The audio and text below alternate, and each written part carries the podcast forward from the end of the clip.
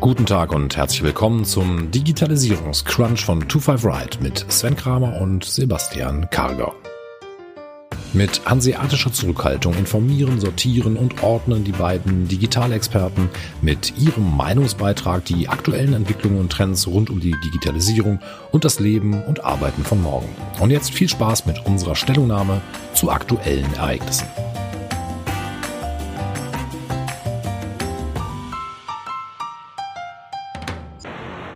Herzlich willkommen zu einer neuen Folge Crunch. Wir haben heute wieder einige spannende Themen, die wir besprechen wollen. Vielleicht kurz vorab, gestern war Apples Highspeed-Event und es gab einige Neuigkeiten. Das iPhone 12 mit 5G wurde zum Beispiel vorgestellt und der HomePod Mini. Hier hast du mich heute Morgen auf den günstigen Preis in Deutschland aufmerksam gemacht, Sebastian, der uns doch durchaus überrascht hat. Genau, also wurde ja gestern angekündigt, dass der HomePod Mini in den USA für 99 Dollar erhältlich ist. Und normalerweise kann man ja immer auf den amerikanischen Dollarpreis 20 Prozent draufschlagen, dann hat man den europäischen Europreis. Das ist erstaunlicherweise nicht so. Und ich glaube, er ist für 96,50 Euro ab November ähm, bestellbar. Und überrascht tatsächlich mal, vielleicht wollen sie das einfach ähm, stärker durchdrücken, ihren Smart Speaker Markt, weil grundsätzlich ist ja auch 99 Dollar ist ja jetzt für einen Smart Speaker, auch wenn es der HomePod Mini ist, ja jetzt äh, auch nicht so teuer für Apple-Verhältnisse, aber wahrscheinlich klare Kampfpreisansage in Richtung Amazon. Ja, genau. Damit zielt Apple Smart Speaker erstmals auch preislich unmittelbar auf die Konkurrenzprodukte, zum Beispiel von Amazon mit dem Echo, Google Nest Audio oder eben auch die Lösung von Ikea, die, wo ich heute Morgen gesehen habe, auch 96,50 Euro kostet. Und ich glaube, wir, wir haben auch mal darüber diskutiert. Es ist ja auch so, mit den HomePods so richtig toll verbreitet hatten die sich in der Vergangenheit noch nicht. Grundsätzlich dieser Markt mit den Smart Speakern hat sich extrem stark verbreitet, wurde aufgeteilt auf die anderen äh, Wettbewerber, die da unterwegs sind. Und dann kommt natürlich jetzt hier diese ganz interessante Part. Es geht denen wahrscheinlich aber im HomePod gerade um den stärkeren Einsatz von Siri Siri in dem Moment. Mhm. Und wo ich ähm, bei, bei Amazon mit dem Echo natürlich Alexa sehr stark habe und eben auch wahrscheinlich in der breiten Masse häufiger nutzen kann. Genau, das ist ja auch häufig Kritik, die an Apple geübt wird, dass man sagt, Siri ist einfach noch nicht so stark wie es eine Alexa, also von der, von der KI her, von der Spracherkennung her. Aber ich glaube halt auch, die haben da schon ihre Daseinsberechtigung äh, in dem Umfeld, auch wenn halt Siri noch nicht so leistungsstark ist wie halt Alexa und man vielleicht auch von Apple sagen, oh, müsste eigentlich sagen, Apple, ihr müsst das eigentlich können. Also es, es geht nicht, dass ihr das nicht hinbekommt. Aber trotzdem, es wurden gestern halt wieder so Funktionen auch vorgestellt, wie zum Beispiel das Intercom, dass ich halt was sagen kann, irgendwie Essen ist fertig und das wird dann halt in allen anderen Räumen im Haus ähm, auch ausgestrahlt und kann ich dann dort hören. Ist eine Funktion, die bei Alexa heißt dort Drop-In schon ewig vorhanden ist, aber wenige kennen sie. Und ja. da ist es halt wieder dieses Phänomen, denn die Apple-Jünger, die setzen sich halt einfach wieder genauer mit ihren Produkten auseinander, kennen die Funktionen besser. Alexa bestelle ich, stell hin und äh, fragst du, wie das Wetter Ja, genau. Ich, ich, genau, wir haben darüber heute Morgen diskutiert, weil da sehen wir so ein bisschen das Problem in dem Markt. Denn Amazon drückt einfach sein Echo so auf den Markt. Ich glaube, zu erinnern, letztes Weihnachten war das Ding sogar ausverkauft, weil die das halt so stark subventioniert haben und gesagt haben, okay, du kriegst das Ding, weiß ich nicht, für 99 Cent, aber du musst drei Monate Amazon Music mit abschließen. Und dann hat jetzt jeder irgendwie zu Hause so ein Ding rumstehen und benutzt mal irgendwie als Timer oder fragt, wie das Wetter wird. Aber mehr wird damit nicht groß gemacht. Ich habe jetzt vor kurzem, vor ein paar Wochen war das, die Liste gesehen der meistgenutzten Skills für Amazon, äh, Alexa, und es waren irgendwie so Furzgeräusche oder so. Also die ersten zehn Plätze konnte man eigentlich komplett vergessen.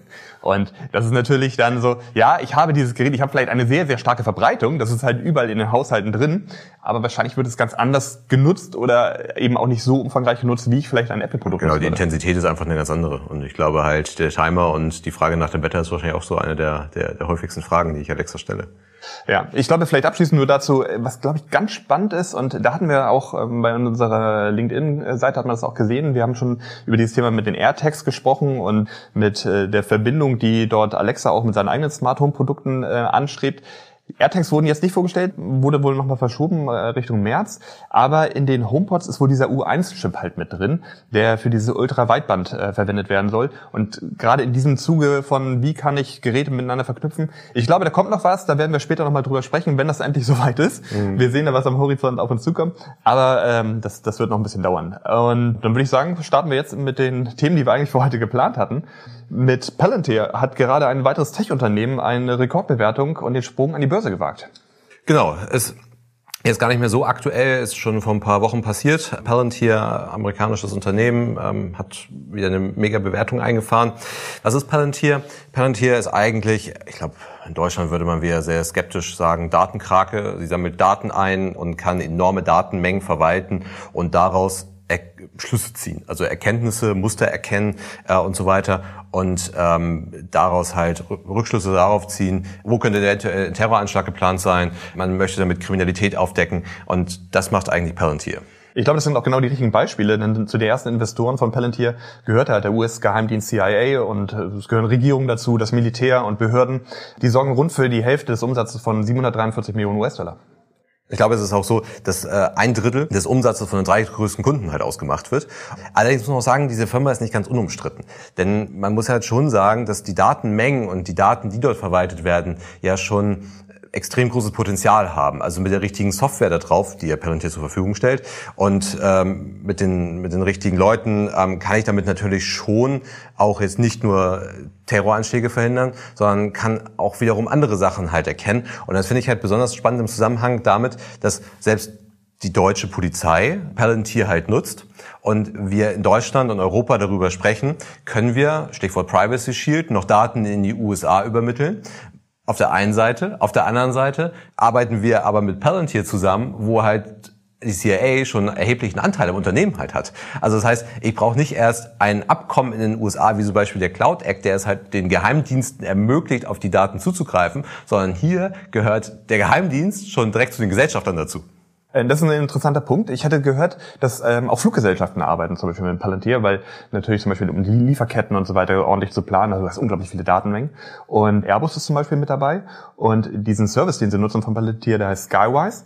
Und Airbus hat dafür verlangt, dass zwei Landesgesellschaften in Frankreich und Deutschland dafür gegründet werden und dass die verarbeiteten Daten auf Servern in Europa liegen. Also da hat sich das Unternehmen dann schon entsprechend, ja, um den Kunden halt dann irgendwie auch ähm, zu dienen, entsprechende organisatorische Anpassungen vorgenommen.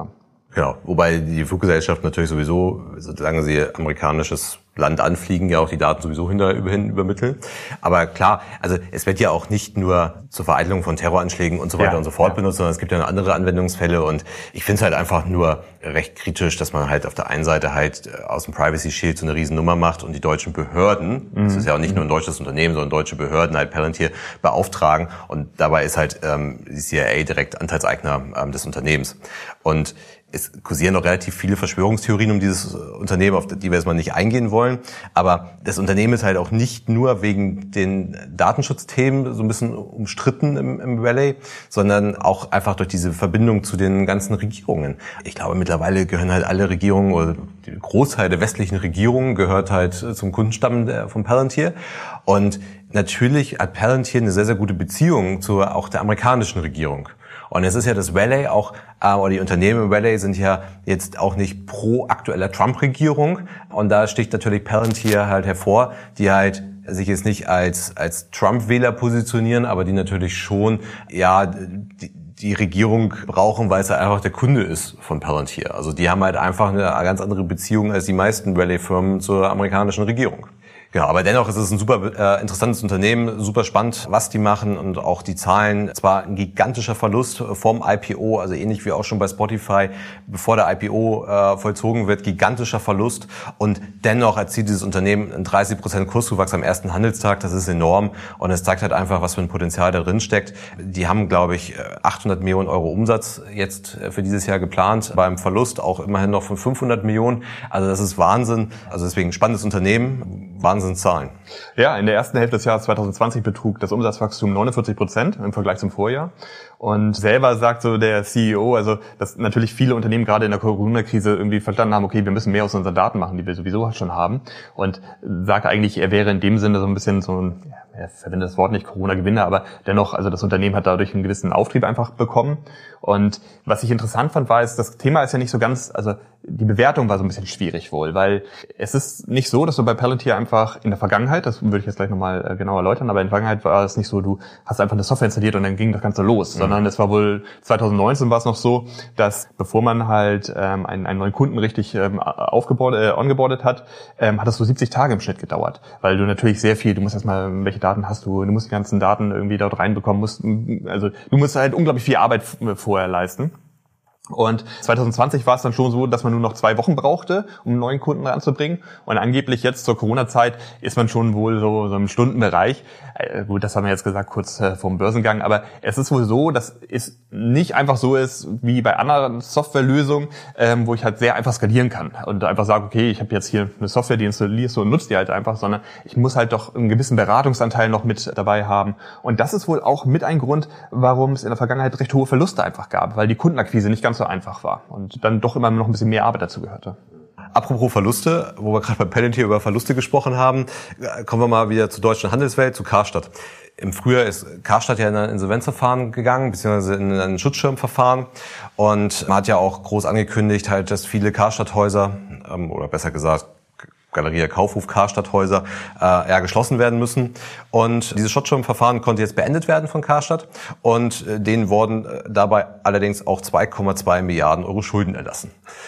Was ja einfach absoluter Wahnsinn ist. Und das ist halt innerhalb von circa sechs Monaten geht man halt in so ein Schutzschirmverfahren rein, was mit Sicherheit nicht einfach war, aber am Ende geht man halt auch raus und ist halt 2,2 Milliarden Euro schuldenlos. Und die Häuser machen halt mit einem Geschäftsmodell weiter, was halt ja augenscheinlich nicht tragfähig ist. Also mir ist halt nicht irgendwie klar, was verändert Karstadt jetzt eigentlich? Mhm, ähm, ja. Sie sind raus aus dem Verfahren, aber was verändern sie halt, außer dass sie weniger Häuser haben und weniger Mitarbeiter haben und ganz, ganz viele Gläubiger halt auf ihren Forderungen sitzen bleiben. Ja. Und also deswegen ist ja die Frage, was verändert Karstadt jetzt eigentlich? Also was verändern sie am Geschäft? Also es macht mir jetzt nicht irgendwie den Anschein, dass sie stark ins Online-Geschäft einsteigen oder ihre Flächen digitalisieren, die sie noch haben oder was auch immer. Scheint halt einfach, scheint dann doch relativ einfach zu sein. Sechs Monate, 2,2 Milliarden Euro Schulden los und äh, die Gläubiger stehen. Genau, und vor allem auch 42 Immobilien losgeworden. Also aufgrund dieses Insolvenzverfahrens war es möglich, dass du den Mietvertrag einfach kündigen konntest. Und so wurden auf einmal 42 Immobilien, die in guten Lagen eigentlich sind, also interessanten Lagen, konnte man auf einmal einfach abstoßen. Und da gab es dann viele Bürgermeister oder eben auch Innenstädte, die Sorgen hatten, okay, jetzt haben wir halt diese Immobilie und die immer noch glauben, das ist halt irgendwie so der Magnet gewesen, warum Leute überhaupt in die Innenstadt reinkommen. Genau. Und was, was machen wir jetzt damit? Ja, und das zeigt sich auch in den Mietpreisen. Also die Häuser, die bei Karstadt äh, offen bleiben, da sind die Mieten drastisch gesunken. Mhm. Während halt vorher man ungefähr sieben Prozent vom Umsatz für die Mieten aufgewendet hat, ist man jetzt nur noch bei zwei Prozent. Und das zeigt halt, dass eigentlich konnte sich Karstadt dabei ganz gut von Altlasten jetzt freimachen. Sie sind schuldenlos, sie sind immobilienlos, sie haben jetzt geringere Mieten für die verbleibenden Häuser. Aber was ändert es? Also Du meinst das, für Karstadt? Genau, Denn, für Karstadt. Ganz genau, weil ich habe gehört, nämlich für die Immobilien ist es so, dass die Vermieter das jetzt eigentlich irgendwie auch gar nicht so schade finden, sondern die haben schon neue Konzepte, dass sie halt denken, sie wollen so eine gemischte Nutzung von den Immobilien machen mit Gastronomie, kleinteiligen Einzelhandel, Büros, Wohnungen, ein bisschen Kultur mit rein oder eben auch die Fläche für City-Logistik nutzen. Und also die haben schon Ideen. Das Problem ist nur ein bisschen, dass es sehr kurzfristig gekommen und sie brauchen natürlich schon eine gewisse Vorlaufzeit. Geld ist aktuell auch genug da, also sie hätten auch Geld, um diese Abreisen, Umbauen, was auch immer halt mhm. vorzunehmen, aber das kommt halt sehr, sehr schnell. Aber ja, ich bin bei dem Thema ganz genau bei dir. Genau, und da haben sich halt auch viele Politiker und Oberbürgermeister dann halt für die Städte halt eingesetzt und es ist ja eine Investition geflossen eigentlich. Also dadurch, dass man auf Mieten verzichtet, dass man jetzt Leerstand hinnimmt, eine Investition geflossen. Und das halt, wie gesagt, in ein Geschäftsmodell, was nicht wirklich tragfähig ist, weil es, es in meinen Augen hält man da halt wieder an etwas fest, was keine Zukunft hat. Ja, ich habe gelesen, ein Vermieter in München, der ist mit der Miete jetzt, glaube ich, um 92 Prozent runtergegangen, nur damit ähm, dass der Laden noch irgendwie für zwei Jahre dort bleibt. Genau. Und man hofft, dass in der Zeit sich das ganze Thema dann irgendwie, ja. irgendwie bessert. Und wie es denn doch vielleicht funktionieren kann, das zeigt dann halt wiederum, müssen uns dann halt mal wieder die Amerikaner zeigen. Wenn wir uns halt mal Amazon angucken, die halt vor einiger Zeit Amazon Explore gestartet haben, aktuell in der Beta-Phase, ist ein System, wo ich, ich glaube ursprünglich kommt es halt aus dem Bereich Tourismus. Ich, ähm, ja, Virtual Tourism, ja. Genau, da kann ich halt mir eine Stadt zeigen lassen oder ich kann mir halt irgendwelche Sehenswürdigkeiten zeigen lassen und da geht halt, ich sitze halt an meinem Standardweise funktioniert es nicht mobile, also es geht dann okay. äh, nur am, am, am Desktop und ich kann dann halt meinem Guide halt folgen. Also ich sitze halt in meinem Wohnzimmer und ich folge halt meinem Guide, der halt durch Paris läuft und dann die Kamera in der Hand hat. Und das gibt es jetzt halt auch für zum Beispiel Bildungsplattformen. Also ich kann darüber halt auch jetzt Bildungsinhalte konsumieren, kann mir halt von, von einem Lehrer, von einem Trainer halt was erzählen lassen. Aber das funktioniert auch für den Handel. Also ich kann jetzt damit halt kann mich der stationäre Händler in sein Ladengeschäft mit ja. reinnehmen und kann mir halt Produkte zeigen, auch wenn ich egal ob ich jetzt keine Lust habe, in die Innenstadt zu gehen oder ob ich durch Corona nicht hinfahren kann, mhm. ähm, kann mir halt Produkte zeigen lassen und kann diese Produkte auch direkt darüber kaufen. Ganz genau. Und sie werden sogar abgerechnet über Amazon selber. Also wir haben das gesehen. Da wird der Checkout findet dann über Amazon und die äh, bei Amazon hinterlegten äh, Zahlungsmöglichkeiten statt. Ja, genau. Also ich genau, es, es läuft läuft halt so ab. Also ich wähle mich dann halt in so eine Session halt ein und der nennen wir immer Verkaufsberater geht halt mit zum Beispiel seinem Smartphone, seinem Tablet dann halt durch den durch den Store durch, ähm, zeigt mir halt die Produkte kann auch mal näher rangehen und ich kann ihm dann sagen, nimm das mal bitte in die Hand, halt das mal so ein bisschen ins Licht, ich will mir das mal angucken. Er kann so ein bisschen was über das Produkt erzählen und parallel werden halt auch zu diesem Produkt, was er dort zeigt, weitere Informationen angezeigt und ich kann dann, wie du richtig sagst, dieses Produkt darüber kaufen. Und das ist ja einfach ein schönes Beispiel dafür, wie man halt so eine stationäre Fläche digitalisiert. Mhm. Also ob es dem stationären Handel jetzt in letzter Instanz helfen wird, bleibt offen sage ich. Aber es zeigt halt einfach mal, wie kann denn eigentlich sowas funktionieren? Welche Tools brauche ich? Und ich muss erfinderisch sein, um halt jetzt in Corona-Zeiten dann halt die, die Leute auch mit in den Handel zu nehmen. Ganz genau. Und vielleicht ganz wichtig hierzu auch zu sagen. Also Amazon hat an dieser Lösung schon vor Corona gearbeitet und bereits letztes Jahr haben sie Tourguides äh, engagiert. Mhm. Und äh, ich kann, das finde ich irgendwie auch noch ganz spannend. Man kann sich selber als Tourguide da sogar anmelden, sich bewerben. Und also diese Idee, die haben sie schon weit vor Corona gehabt. Das bedeutet also dieser Ansatz und wie kann ich halt diese Online- und Offline-Welt irgendwie enger zusammenbringen, die gibt es eigentlich schon, schon diesen Gedanken davon gibt es schon viel länger. wenn man sich ähm, auf der Webseite mal umschaut von Amazon Explore, ist es auch wirklich sehr professionell gemacht. Das sieht wirklich top aus, mhm. ist echt gut. Man hat sich sehr viel Mühe gegeben. Es gibt ein ähnliches ähm, Angebot das, äh, von Airbnb, das heißt Airbnb Online Experience. Und da habe ich auch Tourguides. Da geht's halt da gibt es so welche Sachen wie irgendwie Zaubershow und Zauberschule für Familien, Backen französischer Teigwaren in Paris oder Tarotkarten legen und Meditation. Äh, das ist halt ein bisschen mehr so dieses Experience-Ding.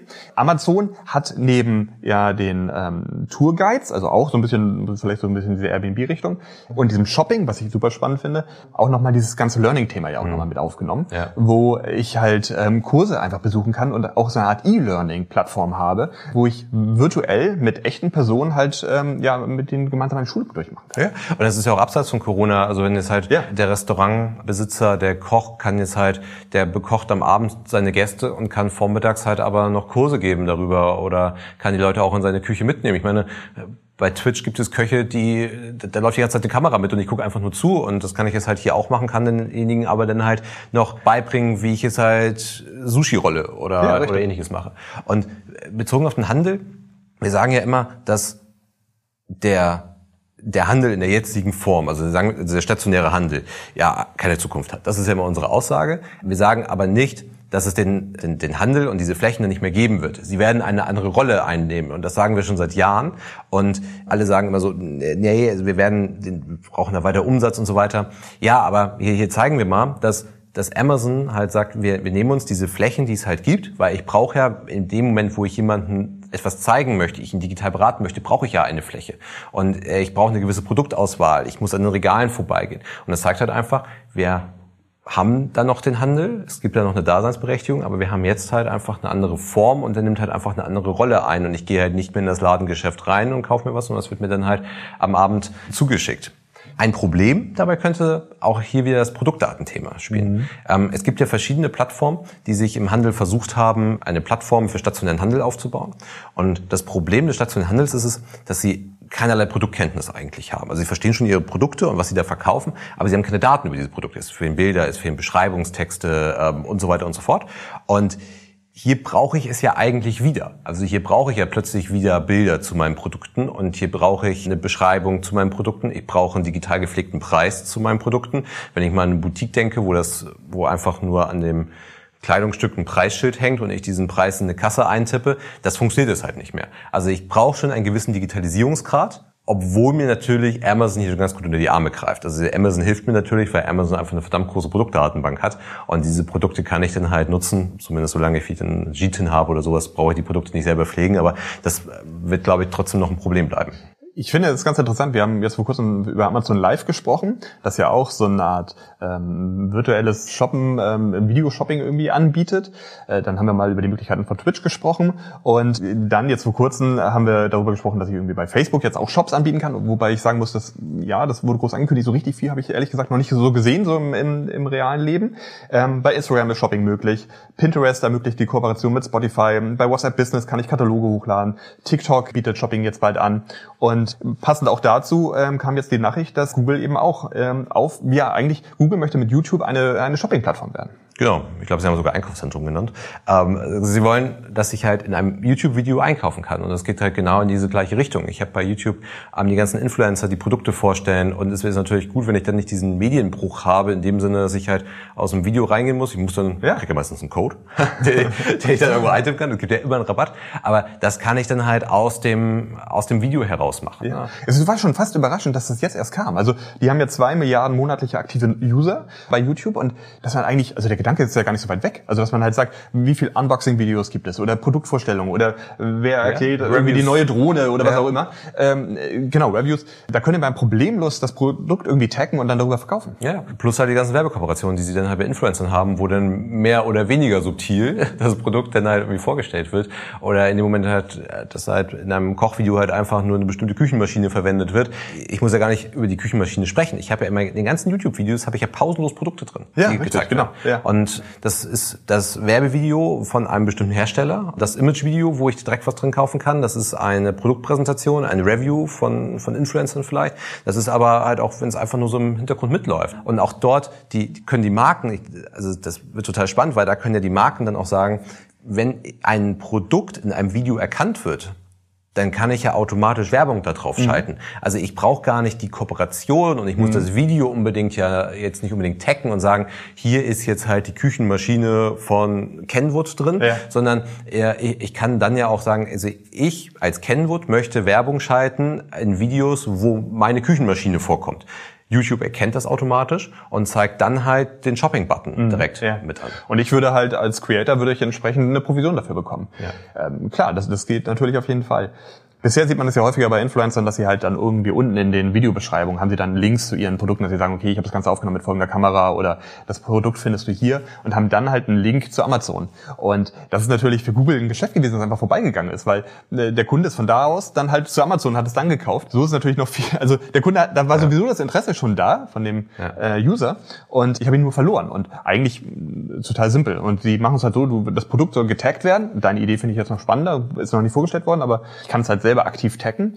Und was wir uns bei dem Ganzen, was wir da ja nicht vergessen dürfen, ist, wir reden immer noch über Google. Das heißt, Google lernt natürlich auch dadurch, für welche Produkte interessiere ich mich denn dann? Ne? Wo klicke ich drauf? Und ich habe die ganzen Google Shop-Funktionalitäten mit dahinter. Ja, und es ist ja, jetzt könnte man halt sagen, okay, das, was vorher Amazon war, ist dann halt YouTube, also als Einkaufszentrum drumherum. Aber man muss sagen, das ist ja schon eine gewaltige Möglichkeit für Marken, den Weg Direct Consumer einzuschlagen, auch wenn es nicht so richtig direct ist, aber sie, sie schalten also wahrscheinlich wird es ja über Werbung laufen, also denke ich mal. Also ich muss halt Werbung schalten auf diesem Video, um überhaupt den, den Shopping-Button ähm, zu bekommen. YouTube wird dann wahrscheinlich noch eine Provision bekommen auf dem Umsatz da drauf. Jetzt könnte man sagen, YouTube ist hier das Einkaufszentrum, was vorher Amazon war.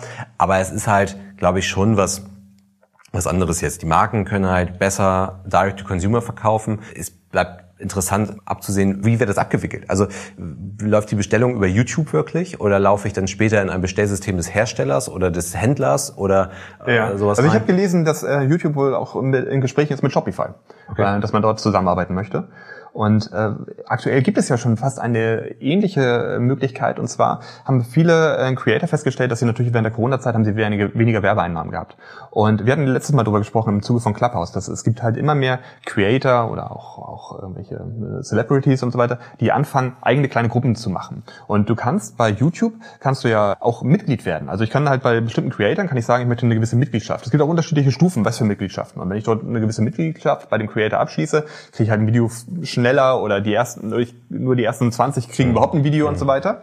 Und da war es sogar schon so, dass bei abgeschlossenen Mitgliedschaften über YouTube hat YouTube 30 Prozent von dem ähm, von der monatlichen Gebühr kassiert. Mhm. Ja, und es passt auch so ein bisschen in die Strategie von Google eigentlich rein. Also sie versuchen ja mit ganz vielen Services, die sie halt anbieten, sich immer top of funnel zu positionieren. Also wir haben da letztens bei Google Jobs schon mal drüber gesprochen, dass sie halt Stepstone, Monster und Co. halt so ein Stück weit umgehen und Jobs selber reinladen und sagen, okay, wenn halt jemand beginnt, einen, äh, nach Jobs zu suchen, dann macht er das halt bei Google und macht das zukünftig nicht mehr bei Stepstone. Und sie versuchen ja auch im Handel sukzessive Fuß zu fassen. Und hier muss man sagen, das ist halt einfach der nächste Schritt, weil wenn ich mich halt über Produkte informiere, oder ich vielleicht auch den Impuls bekomme, ein Produkt zu kaufen, dann passiert das viel über YouTube. Und das ist dann halt einfach wieder der nächste Schritt, sich da halt top of funnel zu positionieren und zu sagen, ich brauche dann halt, wenn ich ein Produkt suche, gehe ich halt heute zu Amazon. Ob Google das schafft, dass das nicht mehr so ist. Das wage ich mal zu bezweifeln. Aber es ist halt trotzdem so, sie, sie eliminieren eigentlich wieder eine Stufe mhm, dabei. Ja, und sie genau. ziehen eigentlich den, den Startpunkt, wo gesucht wird, mhm. verschieben sie eigentlich noch weiter. Beziehungsweise eigentlich ist es schon verschoben und jetzt wollen sie einfach auch nur die Transaktion auch direkt abwickeln. Und wenn ich dann halt die bleiben wir beim Beispiel der Küchenmaschine vorgestellt habe, dann gehe ich halt nicht nochmal zur Herstellerseite, ähm, weil den Inhalt bekomme ich sowieso schon darüber, was mir, was diese Küchenmaschine kann. Und ich brauche auch nicht mehr den Preisvergleich. Ich gehe nicht mehr zu einem Idealo zum Beispiel und ich kaufe das dann nicht da, wo es irgendwie am günstigsten gerade ist, sondern wenn ich das direkt im Video bestellen kann oder ich am besten sogar noch einen Preisvergleich bekomme ja, über ja. Google Shopping, dann kann ich das ja kaufen. Ja, ja, und plus, wenn mir das natürlich auch irgendwie noch ein Influencer oder jemand äh, präsentiert in einem YouTube-Video, den ich irgendwie sympathisch finde oder dem ich dann eben auch vertraue, da ist wahrscheinlich auch die Hürde, das zu kaufen. Also das könnte äh, Amazon sonst auch wie viele Buttons da irgendwie hintun, das ist irgendwie ein Bestseller, das ist irgendwie unser Top-Produkt oder Amazon Best Choice. Wenn da eine Person ist, die mir sagt, ich habe jetzt diese beiden Küchengeräte ausprobiert und die hier ist besser, dann werde ich dem vielleicht trauen. Also äh, wahrscheinlich ist das persönliche, menschliche Wort oder das Bild dazu dann irgendwie auch noch mal ein bisschen überzeugender. Ja, genau. Und wenn wir jetzt über Google und Video reden, passt irgendwie auch das nächste Thema ganz gut. Google hat vor wenigen Tagen den neuen Chromecast vorgestellt, der mit Google TV-Oberfläche einen völligen Neustart eigentlich hinlegt. Genau, richtig.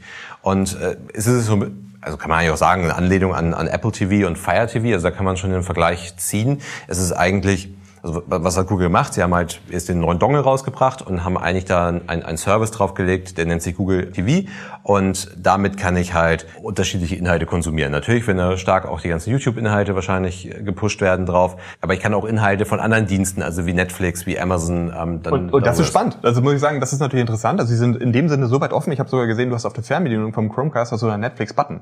Also das zeigt eigentlich, wie offen Google dort eigentlich ist, weil sie müssen auch selber sagen, Google Play Film und Serien, das, das da, da ist nichts. Das ist ja. jetzt nicht irgendwie gerade, warum ich mir das jetzt anschaffen würde. Ja. Aber sie sind halt dann so offen, dass sie sagen, okay, jeder andere kann hier mit auf dieser Plattform mit ähm, sich präsentieren. Genau. Wobei mich das ehrlich gesagt wundert, also warum sie den Netflix-Button auf die, auf die Fernbedienung raufbringen, weil sie könnten ja, ähnlich wie es Apple TV ja auch schon macht, es einfach nur noch auf den Inhalt ankommen lassen. Und eigentlich gar nicht mehr Netflix, Amazon Prime oder sagen wir auch mal ein, ein TV Now zum Beispiel, um mal eine deutsche Mediathek zu haben, so massiv im Vordergrund spielen. Und das machen sie eigentlich noch mit der Fernbedienung. Also ich habe den Netflix-Button da drauf, aber brauche ich das eigentlich noch? Kommt es nicht eigentlich viel mehr auf den Inhalt drauf an, der bei Netflix halt läuft? Also ich sage dann halt, ich möchte diese Serie sehen, ich möchte diesen Film sehen und das könnte Google eigentlich perfektes machen mit dem neuen Dongle. Also sie brauchen eigentlich gar nicht mehr, ich brauche gar nicht mehr diese Entscheidung, gehe ich jetzt, also gucke ich jetzt bei Amazon Prime oder gucke ich bei TV Now, gucke ich bei Join, gucke ich bei Netflix muss schon immer überlegen, wie diese Namen heißen auf Deutschland, aber es, es, gibt diese Namen. Ähm, also gucke ich jetzt äh, zum Beispiel den Join. Also Google könnte mir die Empfehlung machen, hier, äh, du möchtest einfach was gucken, guck dort die neue Staffel Jerks. Und sie bräuchten eigentlich gar nicht mehr dieses Join unbedingt spielen. Mhm. Und Apple TV macht das eigentlich schon ganz gut, zumindest seit dem neuesten Update, mhm. weil mir das iPhone und so weiter ja schon vorschlägt, hier gucke das weiter. Und das ist aber nur eine App auf dem Apple TV. Und wenn ich da jetzt halt zum Beispiel die Netflix-App halt nutze, ich da angemeldet bin, dann schlägt mir Apple TV das vor, sagt aber gar nicht, dass das für Netflix ist. Also gucke Serie ABC weiter, aber sie erwähnt eigentlich gar nicht mehr, dass es Netflix ist. Ja, aber das ist natürlich durchaus eine Gefahr für Netflix, oder das würde Netflix nicht wollen. Wenn Netflix würde sagen, okay, wir, richtig, machen, wir, wir, arbeiten hier zusammen, das geht in Ordnung, aber die Leute sollen schon merken, dass das hier von Netflix ein Produkt ist. Genau. Und wenn sie sich erstmal bei Netflix bewegen, sollen sie auch noch sehen, was für andere tolle Filme wir auch noch haben. Äh, äh, ganz genau. Und was ich mir natürlich vorstellen kann, ist, also wenn die jetzt so offen und interessant für Medienpartner sind, dann wird, das ich meine, wir reden auch, wie vorhin bei YouTube, reden wir hier wieder über Google. Die werden natürlich dann irgendwie einen Share davon abbekommen. Also wenn ich dann nachher darüber dann einen Film an Netflix gucke, wird Google auf irgendeine Weise davon irgendwie Geld abbekommen. Richtig. Also ich kann das verstehen, warum Netflix da kein Interesse dran hat.